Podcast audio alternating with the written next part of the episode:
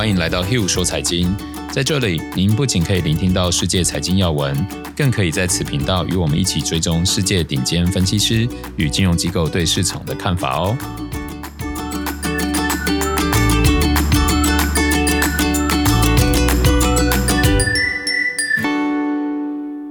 大家好，欢迎来到 Hill 说财经，我是 Hill。大家好，我是 Sarah。那我们先跟大家一起回顾一下上一周市场状况哦。上周美国三大指数，大概科技类股跌的比较多，跌到一个 percent，剩下都是小涨小跌。哦，然后亚洲的话，中国是算跌的比较多，上证综合指数有跌到二点七个 percent，然后香港恒生指数是小跌一点五个 percent。呃，礼拜五的时候其实是中国有开始做止跌嘛，嗯，然后我们今天录音的时候，呃，亚洲盘这边表现也是不错，所以有很大的可能会先出现第一只脚。好，那第二只脚是在多高多低不知道，我们可以陆续接着一起看。好，然后接着我们一起看美国十年期国债殖利率哦，国债殖利率又持续的往下，现在已经来到一点二二了，这个算是直接横扫这个通膨的疑虑啊，这几乎已经告诉你说，哎、嗯，通膨还没那么快来的意思。然后再来看一下市值跟 GDP 的比值哦，是微幅下跌零点三七个 percent，然后大型股跟小型类股比的话。是跌一点一五个 percent，也就是说，小型类股上周表现是比大型类股好的。嗯，然后新兴市场跟全球市场比，当然不用想，一定是全球市场表现比较好嘛，成熟的表现比较好。上周是跌了二点四五个 percent，然后我们也看到 VIX 恐慌指数，就是呃这个避险成本，避险成本是涨了六个 percent 哦，从十七点二来到十八点二哦。然后油金比的话是小涨接近两个 percent，然后科技股与传统类股的话是跌的。上周传统类股表现的比科技类股还来得好的，那我们接着一起来看一下这个产业的趋势哦。我们可以看到，跟大盘比走势比较好的有医疗保健、有金融、有原物料，然后跟大盘比表现比较弱势的有资讯科技跟非核心消费哦。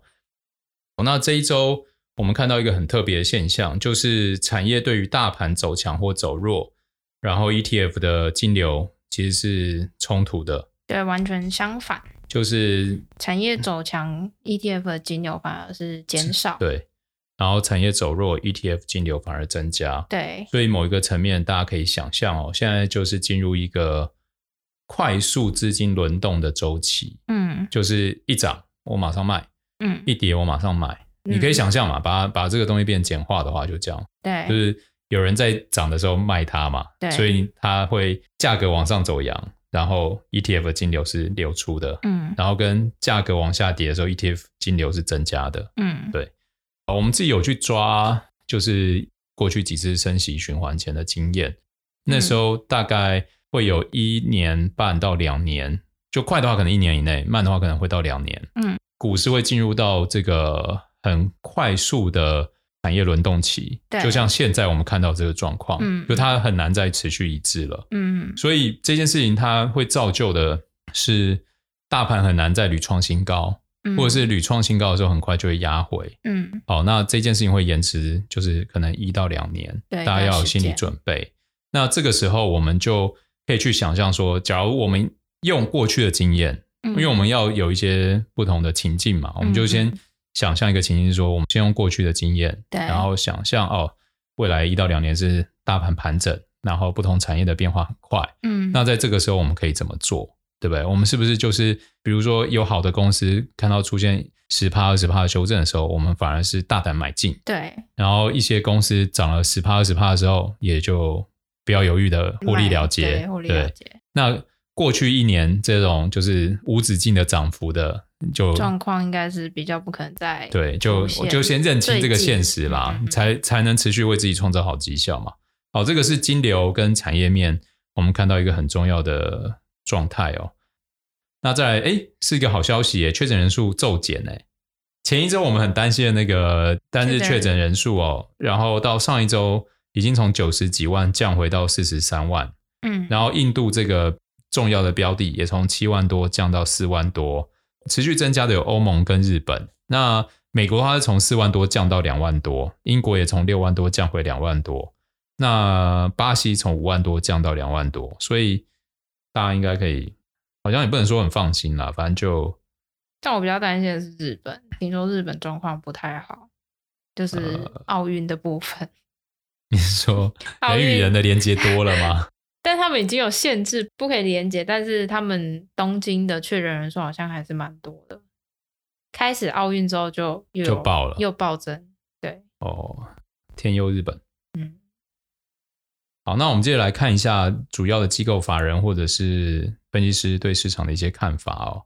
那我们看到联准会主席鲍尔被问到三四月有关通膨的措辞时，他说通膨措辞与首次加息有关，但因为目前联总会距离这个还很遥远，所以他们还没有考虑到这个问题，所以这可能也解释上一周十年期国债殖利率又往下掉的一个重要原因哦。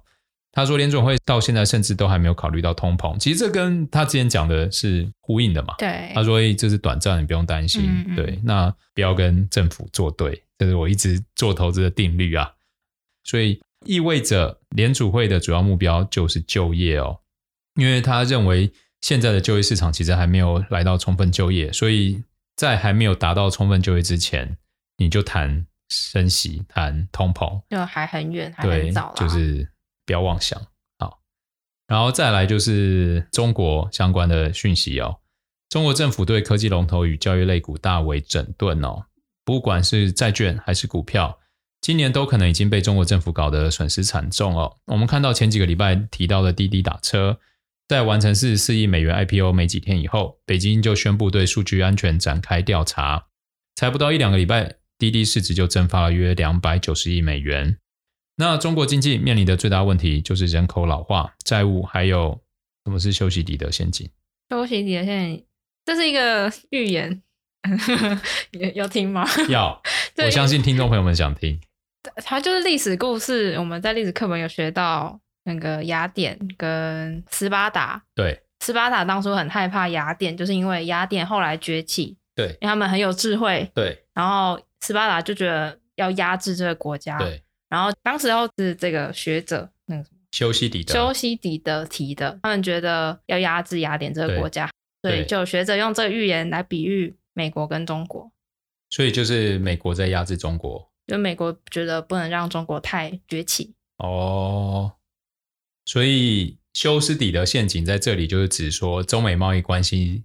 升温，对，OK，好，白话文，OK，所以我重复白话文讲一遍啊。中国面临重大的问题有三个，一个是人口老化，一个是债务上升，然后第三个就是中美关系过于紧张。对，好，中国政府担心生育率下降，所以从教育还有住房成本两大障碍下手，如此就不难理解为何政府会开始整顿这些产业哦。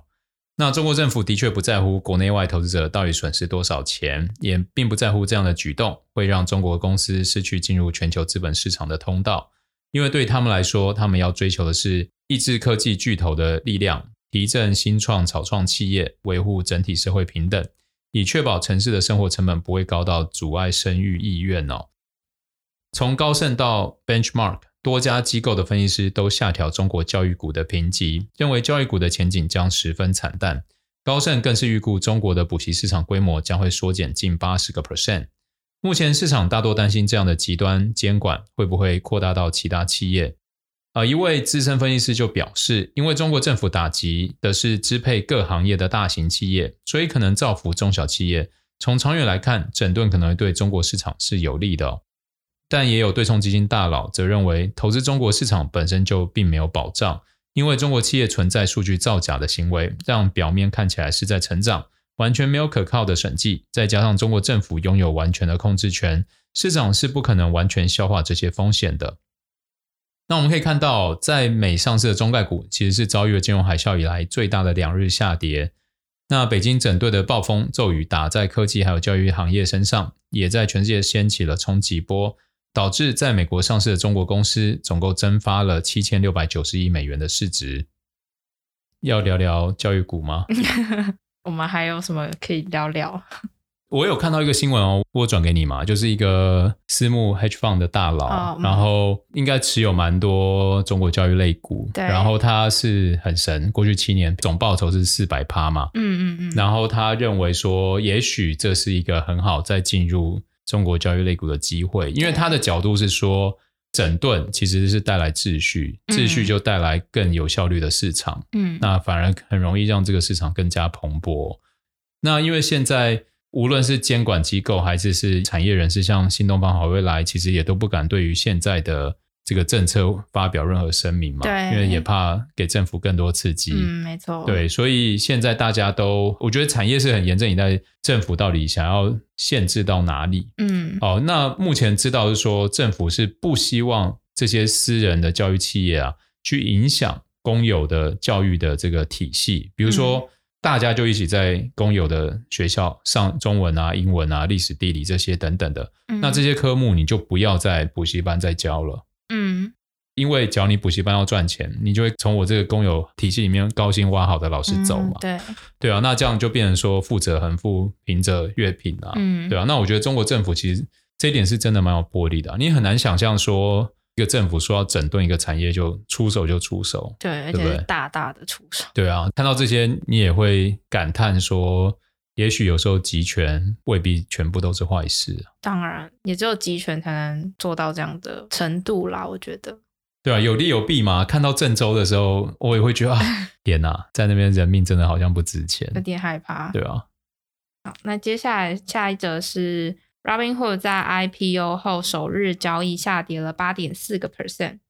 Robinhood 本来是希望透过 IPO 来创造历史，现在它创造可能是最差的历史。在 IPO 筹资规模跟 Robinhood 相同，或是筹资规模更高的五十一家美国公司当中，Robinhood 的首日跌幅是最惨烈的，相较 IPO 的价格下跌了八点四个 percent。那在它之前最差的记录是另一家券商 MF Global Holding 零七年 IPO 的记录。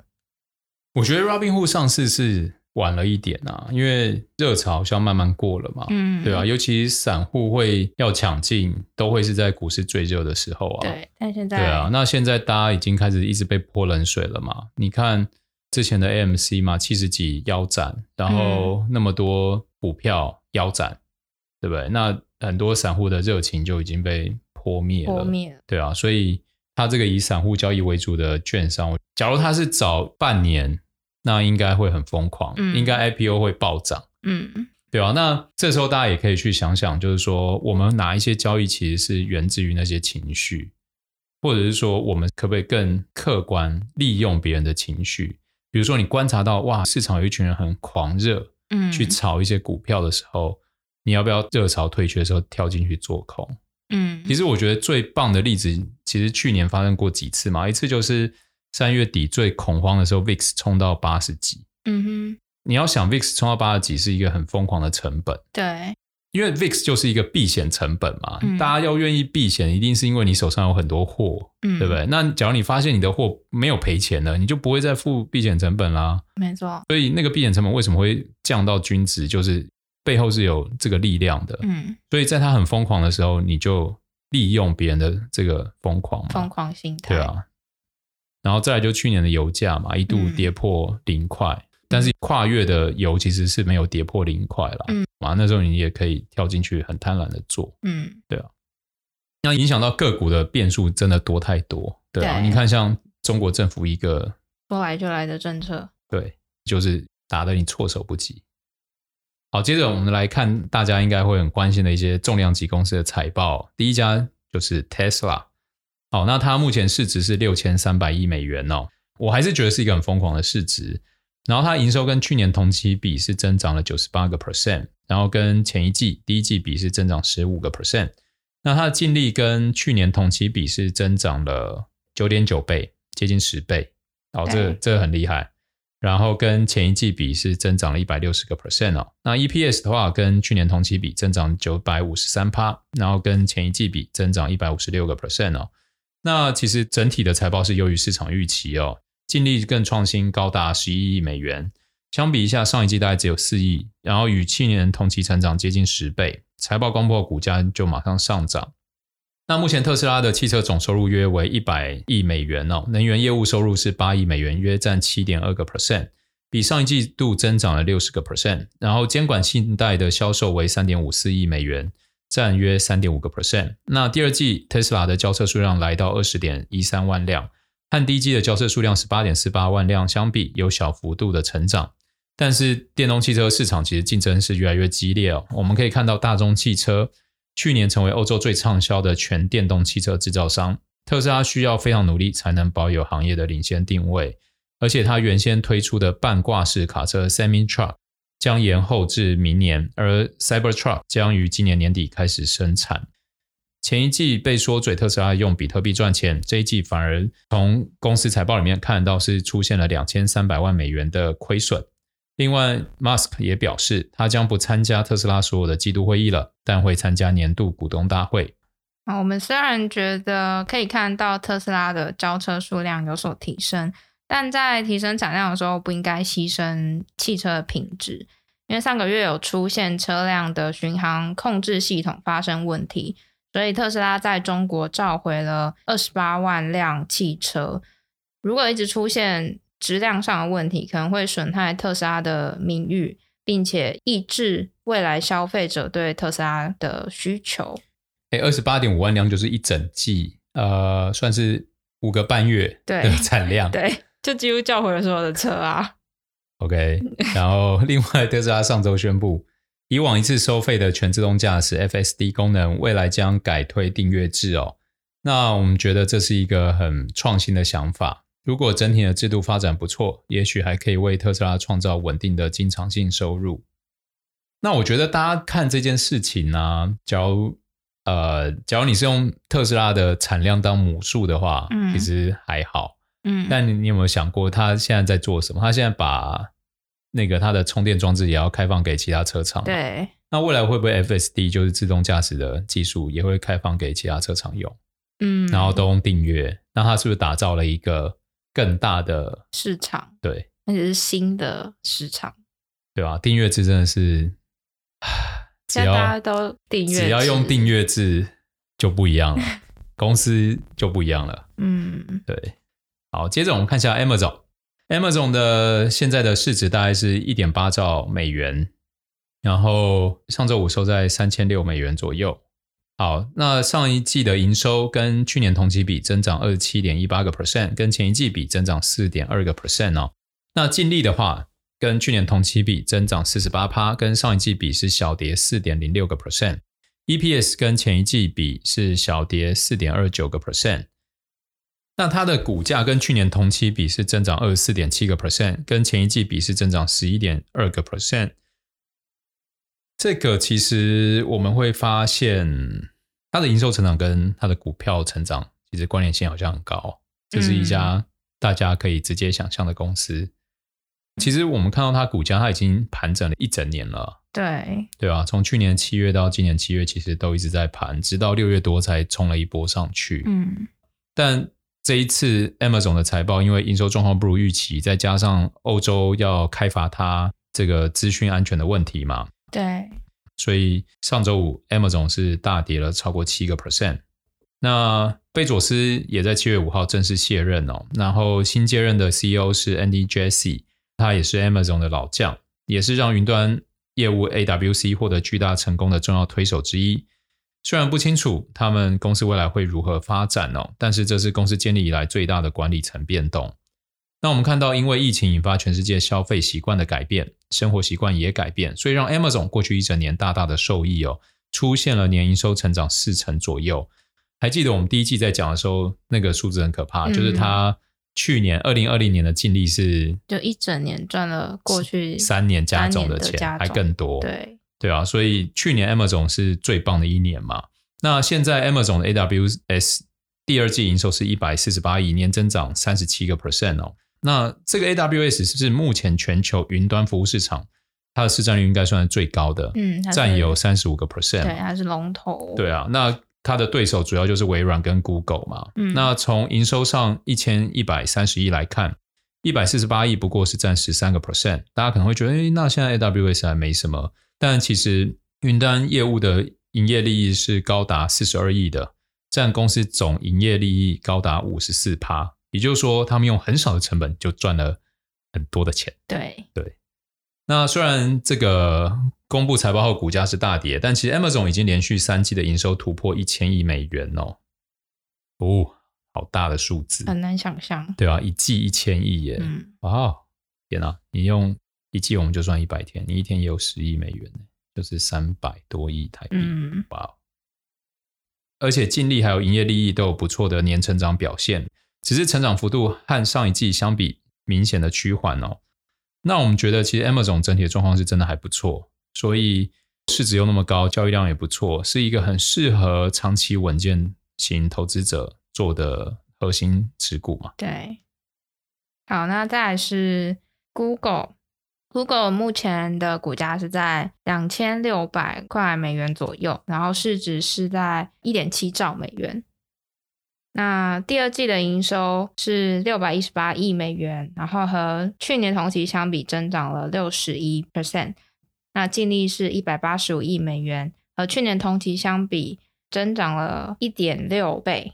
那 EPS 是来到二十七点六九美元。整体来说，Google 第二季的财报算是蛮好的，不仅营收首次突破六百亿，获利也远远高于市场的预期，所以财报之后股价是大涨了三点二个 percent 左右。那营收当中，广告的部分就高达五百零四亿美元，和去年同期相比成长了六十九个 percent。那其中 YouTube 的广告就贡献了七十亿。是因为在疫情过后，整体消费者的线上活动大幅的增加，那各个厂商也因为经济复苏，渐渐的开始愿意下更多的数位广告，所以数位广告有蛮大的成长的。那目前除了零售业一直都是推动广告收入最大的支柱之外，旅游业、金融业、媒体、娱乐下广告的数量也慢慢在增加。那 Google 云端业务的部分，在市场依旧是排名第三名。那在这整个市场是占有百分之九的一席之地，虽然是落后 Amazon 跟微软，但还是有不错的市占率。那 Google 的执行长认为，Google 正在受惠于消费者还有企业需求上升的趋势，因为整个经济正在复苏，但市场才刚开始开放。还要考虑到变种病毒的不稳定的情势，第三季的营收可能会有所减弱，所以现在还不适合去预估整体的成长，所以不提供猜测数字。那有分析师就表示，Google 的三个核心业务包含了 Google 搜寻引擎，还有 YouTube 跟第三方的 Google Network。YouTube 是本季成长最快的部分。那显示出影片的广告在厂商直接接触消费者，还有宣扬品牌的方面占有很大的优势。那 Google Network 成长虽然速度慢，但还是优于预期的，所以表明多媒体广告投放的市场正在有力的成长当中。那我们看到这些营收跟净利都有很高水准的成长哦。那提醒大家要注意一下，Google 七月的时候有被美国三个州还有哥伦比亚特区起诉。他们觉得 Google 的应用商店 Google Play 滥用公司的市场支配力，有垄断了 Android 系统的应用程式。这一次起诉已经是联邦或州政府单位在过去一年中对 Google 提起的第四起起诉了。如果诉讼当中出现有力打击 Google 的证据，营收的增长都有可能会放缓。好，接着我们来看一下微软哦，微软现在市值已经来到。二点一兆美元，然后营收跟去年同期比增长二十一个 percent，跟前一季相比增长十点六个 percent，哇，这增长幅度算很大哦。嗯，然后净利的话，跟去年同期比增长四十六点九二个 percent，然后跟上一季相比是增长六点四个 percent。那股价的话，跟去年同期比是增长三十三点一个 percent，跟上一季相比的话是增长十四点九个 percent，所以显著这一季大家对微软的信心是增强的。嗯，好，然后。我们从第二季的财报可以看到，来自于其他电脑公司设备厂商授权 Windows 的销售额，因为供应受到限制而下降，以及智慧云端成长与上一季几乎相同，所以一度大跌三个 percent。但后续财测让市场恢复一点信心，随后逆转小幅上涨。那我们可以看一下微软，它主要营收是分为三大类，有一个就是智慧云端年营收成长三十个 percent，然后生产与商务包含 Office 啊 LinkedIn 年营收成长是二十五个 percent。然后个人运算包含 Windows 系统啊、Service 电脑、Xbox 等，营收成长是九个 percent 哦。那可以很显著的看到，就是云端的成长幅度是远大于一般实体销售，嗯，对不对？那这真的就是现在的趋势啊。那假如这个趋势还没变的话，我觉得大家是很值得投入这样的产业，嗯。但是唯一就是当我们看到股价跟营收或者是 EPS 的成长有很大差距的时候，可能就代表股市慢慢过热，那时候可能就是要慢慢下车。嗯、再配合前面我们提到嘛，升息前可能市场是一个很大的这个轮动行情，对，对，所以涨多了可能你就可以先做获利了结。嗯，那智慧云端微软目前市占率是两成，目前排名第二，然后它第二季这个智慧云端。Azure 的营收成长是五十一个 percent，与上一季几乎相同，略低于市场预期。那生产力与商业的部分可以看到，Office 三六五的订阅是增长了十七个 percent。微软表示，高阶订阅目前在全部的订阅数中占八个 percent。这一季平均每位用户的营收会更高，而且目前 Teams 的每月活跃用户达到二点五亿人。LinkedIn 业务受到搜寻广告市场需求的增加，营收也成长了四十六个 percent。哦，我相信就是因为美国现在职缺非常的紧张嘛，嗯，哦，所以 LinkedIn 应该算是会有很多广告的收入，对啊，这应该之后还是很看好的，直到充分就业嘛。嗯，没错。那个人运算部分就是我们，你就把它想象成我们这种。单一用户，个人用户，对对对，营收下降三个 percent，这其实也很正常啊，大家都已经有了嘛，你要怎么再冲？对，一个人一台电脑应该也不会再买太多。对啊，然后跟前一季成长四十四趴转为萎缩，微软认为因为供应受限。那 Dell 与惠普最近几个月也有同样供应受限的问题，除了 Windows 系统营收下降之外，微软这家电脑 service 销售也下降了两成哦，Xbox 的营收下降四趴。那最后，微软宣布即将推出最新版作业系统 Windows 十一，但会推迟对设备制造商销售的授权。微软就是一个好公司，我们可以看到个人运算其实是有点萎缩嘛，然后智慧云是大幅成长，嗯，那商务的部分也有很棒的成长，所以这就常常我会讲说，假如你今天的营收是单一，嗯，其实你受到冲击变化就会很大嘛，嗯，那假如你今天市值又大。你有那么多广泛的收入来源，你就不用担心。不会担心。啊、好，那再接下来是 AMD，AMD 目前的现价收在一百块左右，一百零几块。然后市值目前是来到一千一百亿美元，第二季的营收是三十八点五亿美元，和去年同期相比增长了将近一倍。那净利是来到七点一亿美元，和去年同期相比增长了三点五倍，然后 EPS 是来到零点五八美元，和去年同期相比增长了也是三点五倍。那 AMD 第二季的财报都优于市场的预期，那而且各项的业务都还有望持续的成长，有望在伺服器晶片市场中抢夺 Intel 的市占率。所以财报公布之后，AMD 的股价涨了一点一二个 percent。那第二季的营收再度创下新高，达到三十八点五亿美元。那全年营收成长率也从五十 percent 上修到六十 percent，也是连续五季的正成长。其中毛利率、盈利率、净利率等三率都三升，成长趋势非常强劲。那我们会看到 CEO 苏姿丰表示。桌机还有笔电强劲的需求，第二季桌电、笔电的 CPU 营收成长达到双位数，但目前晶片供给仍然紧绷，预计到明年将会有所改善。AMD 持续与供应链伙伴合作，确信今年下半年到二零二二年供应链供给能够持续大幅成长。那他们的企业端还有半客制化部门营收为十六亿，持续创下新高，年增长一百八十三个 percent 哦，也就是说越来越多企业舍弃。舍弃，舍弃 Intel 爱用，对啊，转转用 AMD 啊，其实就是就也就这几家可以选嘛。对，由于市场预期，这个部门包含提供伺服器 CPU 与游戏加机晶片，ePYC 处理器第二季度销售持续增加，看好第三季资料中心与游戏人为主要成长动能。简单来说，就持续看好啦。那我们看到它营收跟净利的增长啊，股价其实还没有像营收跟净利增长这么多，嗯，所以虽然涨上来了，某一个层面是还是可以乐观看待的。对，最后带大家看一下上周中国市场的状况哦。呃，我们看到覆盖了九十八家在美上市中国大公司的纳斯达克金融中国指数，在七月的时候重挫了二十二个 percent 哦，是创下二零零八年十月以来最大的单月跌幅，也就是金融海啸以来最大的跌幅哦。嗯、那我们这时候也可以看到一些基金经理人认为，哎，开始出现一些机会哦。但是因为政府监管的力量加强，无疑增加了一些新的变数哦。